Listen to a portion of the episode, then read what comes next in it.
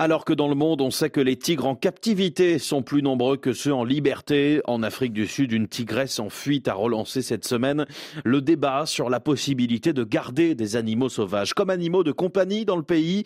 Sheba, 8 ans, s'est échappée de son enclos dimanche dernier.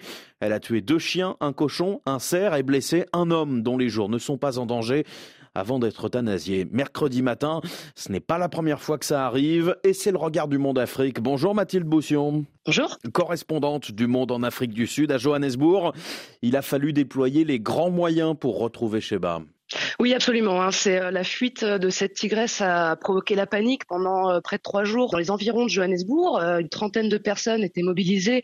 Des drones équipés de caméras thermiques ont été déployés, ainsi que des hélicoptères. Alors, les équipes de recherche espéraient, elles avaient repéré la tigresse près d'un point d'eau et espéraient à un moment pouvoir l'attraper grâce à un sédatif mélangé à de la viande. Ça n'a pas été possible.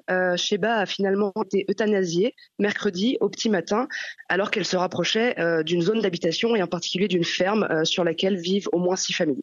Ce qui interroge aujourd'hui, c'est l'origine de cette fuite, puisque Sheba habitait chez un particulier, sur une ferme, en compagnie d'un tigre mâle, dans un enclos. Euh, et aujourd'hui, c'est effectivement une situation qui pose question, puisque aucune loi en Afrique du Sud n'interdit de posséder des animaux sauvages à titre privé. Et d'ailleurs, plusieurs provinces, dont celle de Johannesburg, n'exigent aucun permis de détention, euh, de sorte qu'on ne sait même pas combien de particuliers détiennent des tigres en Afrique du Sud. Et cette affaire donne aux organisations de défense des animaux l'occasion de répéter encore une fois ce qu'elles demandent depuis des années, à savoir un, durcissement de la législation. Oui, absolument, parce que c'est pas la première fois que cette situation se produit en Afrique du Sud.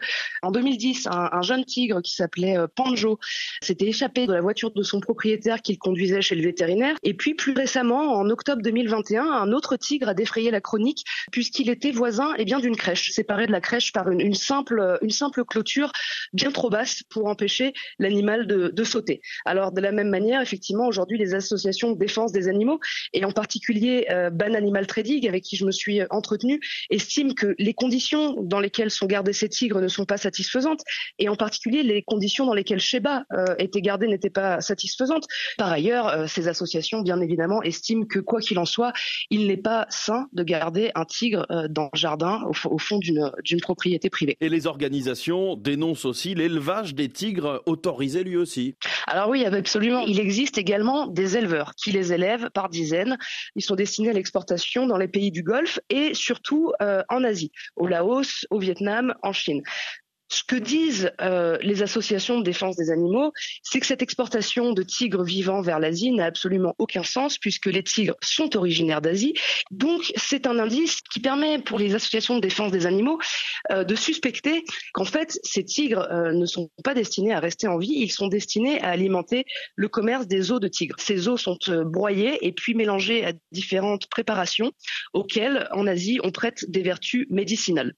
C'est un problème qui est connu en Afrique du Sud puisque euh, pendant longtemps le pays a également pratiqué l'export d'os de lion. L'élevage de lion aujourd'hui est en voie d'être interdit en Afrique du Sud. La grande question que posent les associations de défense des animaux, c'est est-ce que, à la lumière de l'histoire de Sheba, il ne faudrait pas revoir toute cette législation et peut-être se pencher également sur la question de l'élevage de tigres en Afrique du Sud? Merci Mathilde Boussion, correspondante du Monde à Johannesburg. Vous signez cet article en Afrique du Sud, une tigresse sème la panique relance le débat sur l'élevage de félins.